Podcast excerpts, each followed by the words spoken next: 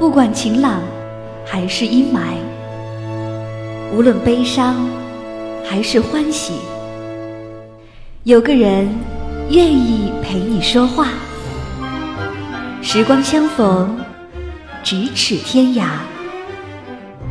那些自由无用的灵魂，在音乐里互相抵达。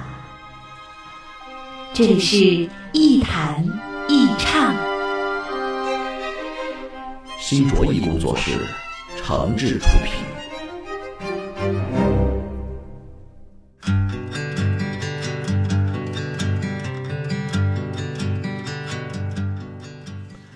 这里是网络播客节目《一谈一唱》，我是梁毅。在收听节目的同时，别忘了关注我的新浪微博“梁毅一九七六”，或者是您还可以加入“一谈一唱”的微信播客粉丝群啊，把自己的意见、想法和感受随时随地的和小伙伴们一块分享。我们群的口号就是一句话：我一高兴就发红包。前两天认识了一个在周刊做主编的哥们儿啊，这个年龄也不大，四十岁左右的样子吧。因为有个活动合作，所以就认识了。那活动结束了呢，大家一致认为，这个做主编的哥们儿文笔肯定好，也懂新闻宣传，那应该由他在公众号里面写篇文章，宣传一下这个活动。那过了几天，我在朋友圈里呢就看到了这个朋友的文章，是一篇杂谈和随笔。说实话，文笔确实不错啊，情怀、感觉、文字的味道。甚至里面的这个素材啊和借鉴啊什么的，在文学性上都说得过去。可就是有一点儿，我怎么这么不爱看呢？为什么呢？第一，我觉得这不是消息啊，不是新闻题材的东西。既然要宣传活动嘛，那不管文笔怎么样，都应该把这个活动的时间、地点、人物、事件等等这些新闻要素写进去啊。怎么也得让人知道是个什么事儿吧。可惜他的文章里没有。第二，既然是在公众号里发文章，那就应该知道传播一定是基于微信朋友圈这样的一个社交环境的。朋友圈的推送那么多，大家现在看什么呢？还不是看那些新鲜的、有意思的东西吗？啊，要么写的有趣味，要么写的有技术含量，纯自嗨式的个人感受，自己觉得过瘾了，可是读者是不买账的。所以我不用想也知道，这篇图文的阅读量一定少得可怜。后来我就琢磨，啊，为什么一个周刊的主编会写出这样的东西呢？是他不会写新闻吗？还是根本不知道受众是什么样的心态呢？可能都有，但是归根结底，还是没弄明白传播环境的变化。用句老话说，没跟上时代的发展呀。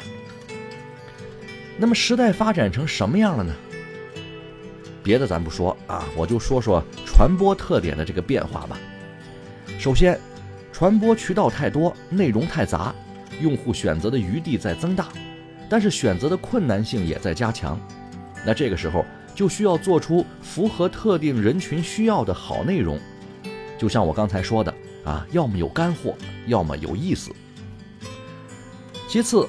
好内容呢，其实，在互联网上也不少，但是你得在第一时间吸引人才行，因为用户不会看完你的全部内容之后才觉得好，不是他们不想看，而是根本没时间看。我们微信公众号里每天推送多少消息啊？有几条是你特别乐意打开的呢？要不是标题党或是免费吃喝，没几篇图文会被主动阅读。所以，我们得在最短的时间里迅速地打动用户，开篇就得抓人，要不人家根本看不到结尾就退出了。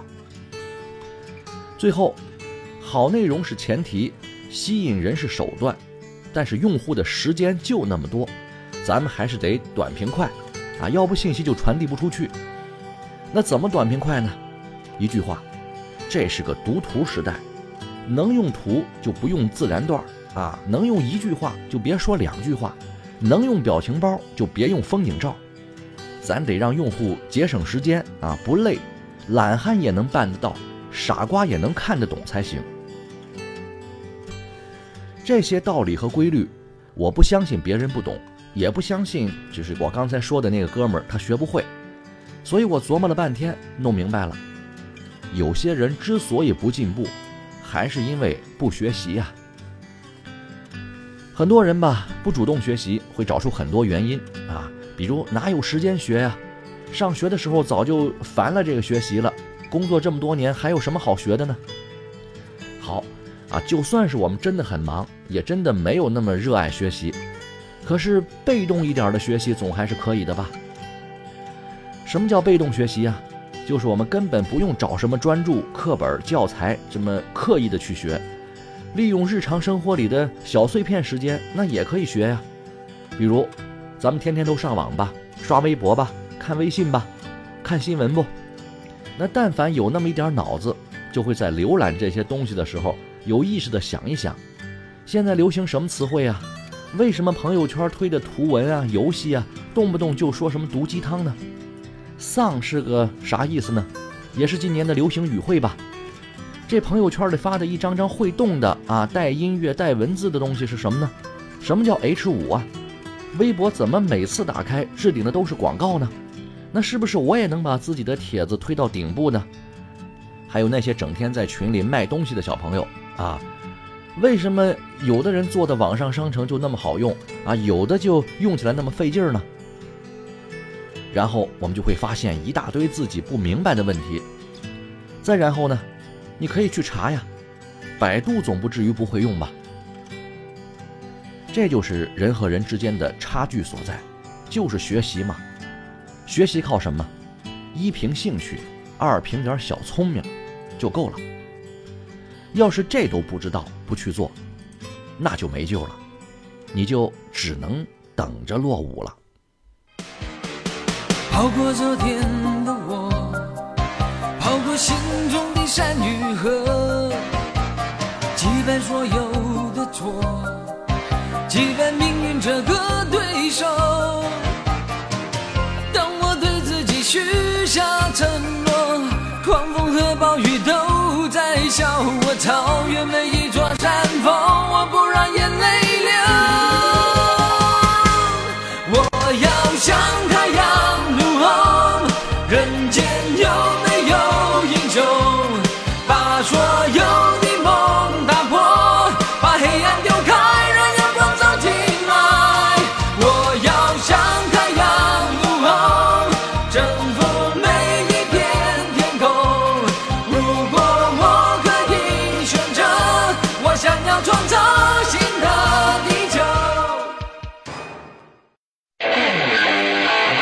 弹一唱，一弹一唱，一弹一唱，一弹一唱。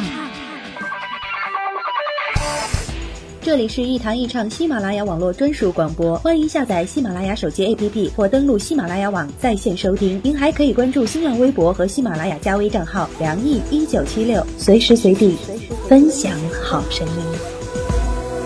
好节目正在继续。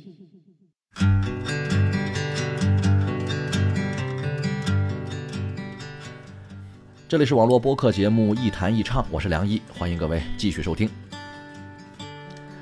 前不久有个朋友在我们的一个群里发了一段话，是这个朋友的孩子所在的小学发出的一个倡议书，意思呢大概是，鉴于目前电子游戏对孩子的负面影响太大啊，我们倡议，无论是在学校还是在家里，一律不玩也不谈论电子游戏，而且倡议当中呢还列举了电子游戏的七大危害。啊，包括对孩子生理、心理、精神、性格、情绪、社交等等各方面的副作用。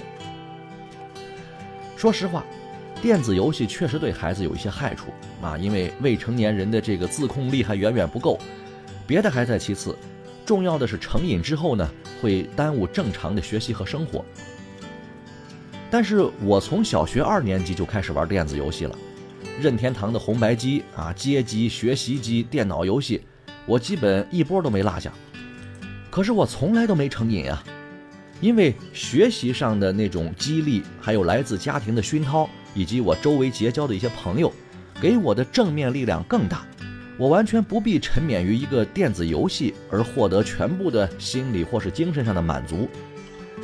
所以长大之后，我总结出一句话，那就是：对一个人的正面引导和积极的鼓励有很多种。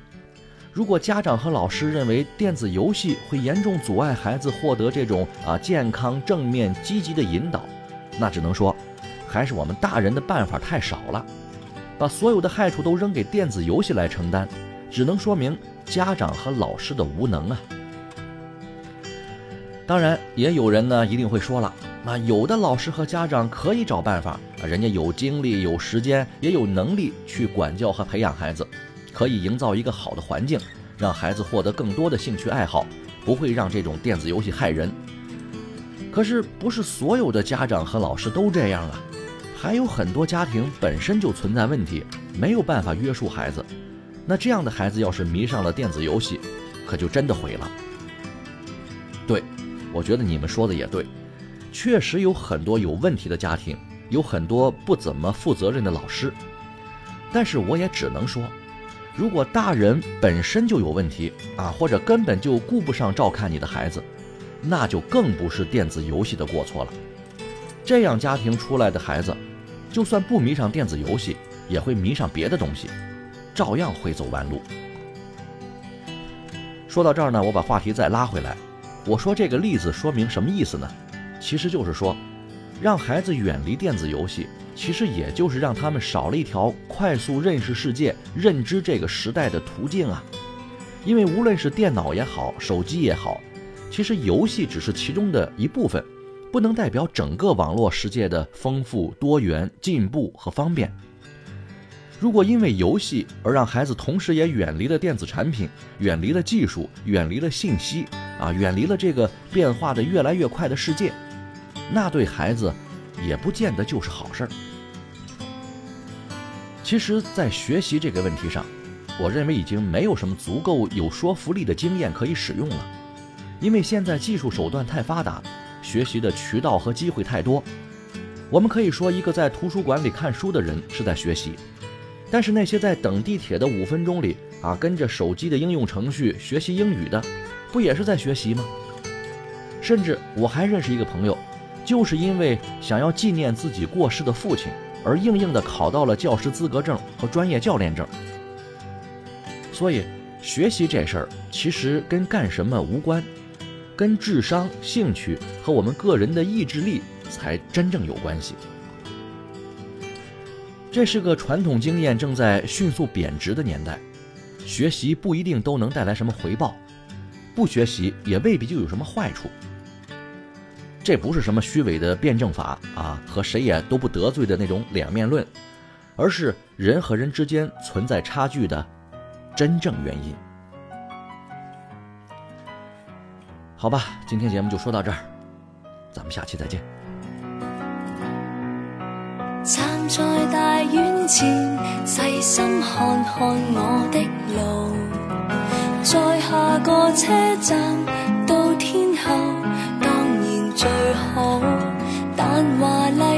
星途途中一旦畏高，背后会否还有他拥抱？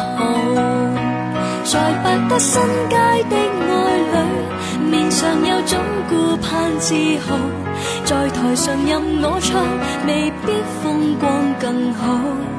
人气不过肥皂泡，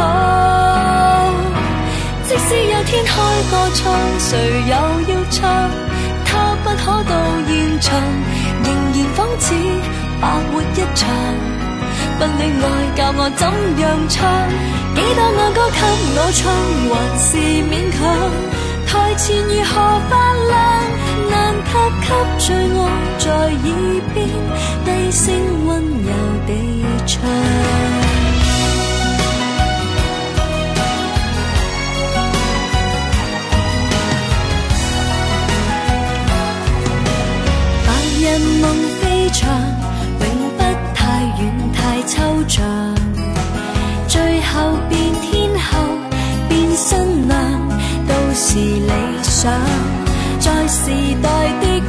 唱谁都总会有奖我没有歌迷有他景仰在百德新街的爱侣面上有种顾盼自豪在台上任我唱未必风光更好。人气不过肥皂泡。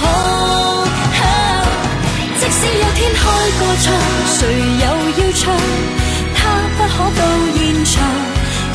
仿似白活一场。不恋爱，教我怎样唱？几多爱歌给我唱？